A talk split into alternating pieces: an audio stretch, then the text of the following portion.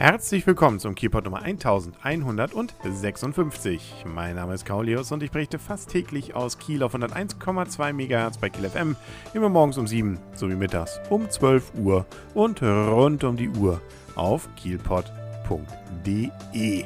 Diese Woche schauen wir mal wieder in das Umland von Kiel. Nicht weit weg, direkt an die Kieler Förde gehen wir nämlich nach Wentorf, beziehungsweise, was wir wahrscheinlich auch den meisten eher mal was sagen könnte, Marina Wentorf, weil das hat ja auch was mit Wasser zu tun. Das Ganze ist übrigens eine Zusammenarbeit wieder mit dem Schleswig-Holstein-Podcast im Internet zu finden auf sh-podcast.de.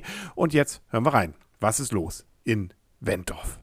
Um die 1100 Leute wohnen dort und es sind im Sommer sicherlich noch ein paar mehr, wenn dann die entsprechenden Touris dort einfallen. Das noch zur Kieler Außenförde zählt, äh, ist natürlich Kiel auch nicht weit. Äh, das sind nochmal so ungefähr 15 bis 20 Kilometer. Da ist man also schnell in der Innenstadt und in die andere Seite, da hat man dann so 20, 30 Kilometer bis Lütschenburg. Äh, direkt nebenan ist zum Beispiel Laboe und Stein oder auch in die andere Richtung. Da ist dann irgendwann auch Schönberg nicht so weit. Zum ersten Mal erwähnt wird Wentorf 1240, da allerdings noch unter dem Namen Rieserstorf. Dort allerdings siedelten dann die Wenden, das sind so gesagt die Westslawen, und daher hat Wentorf dann übrigens auch seinen Namen von den Wenden. So einfach ist das. So richtig viel los war da allerdings in der Anfangszeit nicht. Es gab zwar ein paar Kolonisten und insbesondere fünf historische Höfe, die dort sich angesiedelt hatten, so im Rundlink gebaut. Das war so Mitte des 15. Jahrhunderts. Ähm, allerdings äh, haben die dann auch einiges einstecken müssen. Es gab nämlich ein paar Sturmfluten und ähnliches, sodass man dort hier und da nochmal wieder aufbauen musste. Aber auch heute sind diese fünf Karten immer noch zu erkennen, wenn auch eben in etwas anderem Gewande heute. Da man ja hier direkt am Wasser lag, war es natürlich auch nur eine Frage der Zeit, bis dann die Fischer kamen. Das heißt, man hatte dort also schon relativ früh so einen Fischerhafen, was auch damit zu tun hat, dass man dort einen sogenannten Nährungshaken hat. Das bedeutet, dass also das Land ja einmal so einen kleinen Bogen macht und damit also so eine kleine, ganz kleine Förde direkt vor Wentorf liegt, man dort also etwas geschützter war und auch heute noch ist und deswegen bot es sich dort an, natürlich dann auch nach und nach einen kleinen Hafen und heute eben einen großen Hafen hinzubauen. Einen der größten übrigens, was zumindest den Sportbootbereich angeht, den wir überhaupt an der Ostsee, zumindest an der schleswig-holsteinischen Ostsee haben. Dieser Näherungshaken ist übrigens auch heute noch ein richtiges Highlight. Das ist nämlich ein Naturschutzgebiet geworden, weil dort eben entsprechend auch Vögel und ähnliches sich angesiedelt haben, äh, die man sonst so einfach nicht hat. Deswegen darf man da auch nicht einfach so rauf, sondern nur mit einer Führung. Das Ganze nennt sich übrigens Bottsand.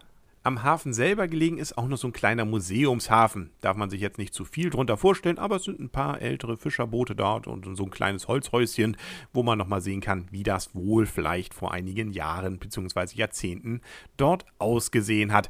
Viel verändert hat sich dann allerdings mit den Olympischen Sommerspielen 1972. Die waren zwar in München, aber bekannterweise waren ja die Segelveranstaltungen in Kiel. Ja, und nun liegt ja Wentorf eben nicht weit weg von Kiel. Deswegen hat man nicht nur das olympische Dorf dort in Schilksee insbesondere aufgebaut, sondern gleich, wenn man sowieso schon dabei war, in ähnlicher Bauweise in Wentorf auch noch so ein paar, ja, wie soll man mal sagen, Betonklötze hingesetzt, die also auch heute noch da sind.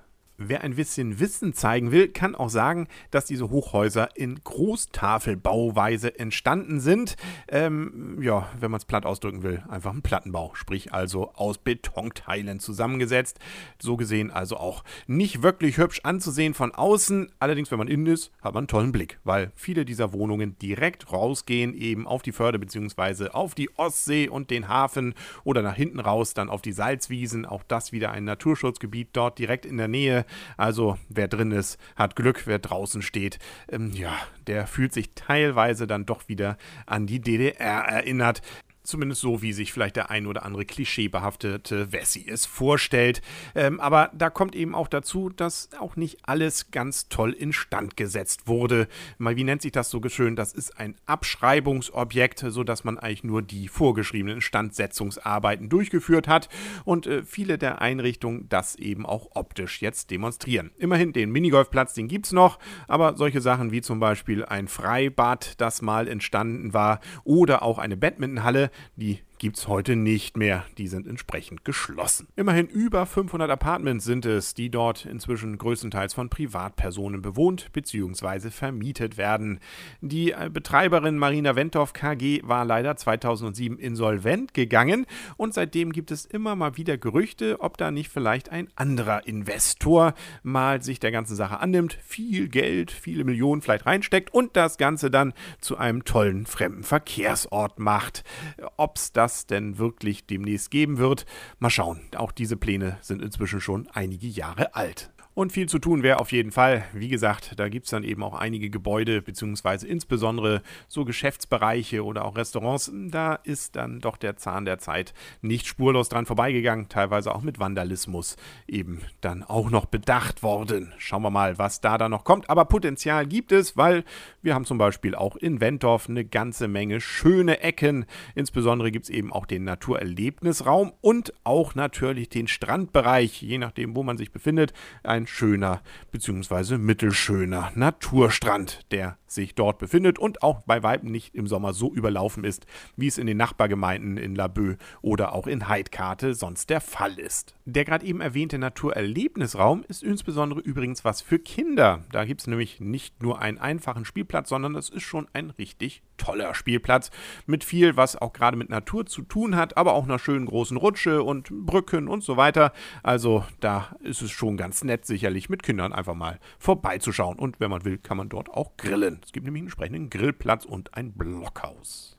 Und dass sich doch ein bisschen was tut, sieht man nicht nur dort, sondern inzwischen zum Beispiel auch am Hafen. Da hat man nämlich inzwischen so eine kleine Panoramaplattform ins Wasser gebaut. Nicht jetzt wirklich eine riesige Seebrücke, aber etwas, wo man immerhin so ein bisschen rausgehen kann und sich dann dort auch hinsetzen kann. Es gibt nämlich dort sogar eine Bank. Das ist doch schön. Und ein Kurpark, den hat Wentorf zum Beispiel auch. Also man ist auf dem Weg zur mondänen Freizeit und insbesondere Ostsee-Metropole äh, zu werden oder auch nicht. Also vielleicht schafft man ja den Spagat und hat noch ein bisschen was vom Fischerdorf und äh, kriegt dann auch ein bisschen diesen Marina Wenddorf-Eindruck in den Griff. Ein gesundes Dorfleben gibt es auf jeden Fall dort noch. Insbesondere gibt es natürlich auch den obligatorischen Sportverein mit dem SSV Marina Wentorf mit sogar zwei ansehnlichen Fußballplätzen. Es gibt eine Sport- und Freizeithalle und und und und natürlich auch ein bisschen Gastronomie und anderes, was zum Beispiel auch die Jugend dort ansprechen dürfte. Also das Wohnen dort und Leben, gerade auch mit der netten Nähe dann zu größeren Metropolen, hat sicherlich auch seinen Reiz. Insbesondere wird hier das Motto, man soll die Feste feiern, wie sie fallen, groß geschrieben. Es gibt nämlich viel zu feiern in Wentorf, vom Osterfeuer über das Hafenfest, das Fischerfest und, und, und Strohfest. Also da ist einiges ähm, gerade am Wochenende dann auch los. Sogar ein Wenddorfer Open Air gibt es seit einigen Jahren. Ja, und den Kielpot, den gibt es ja auch schon seit einigen Jahren und auch morgen wieder hier auf kielpot.de und bei Kiel FM im Radio. Bis dahin wünscht alles Gute, euer und ihr, Kaulius und tschüss.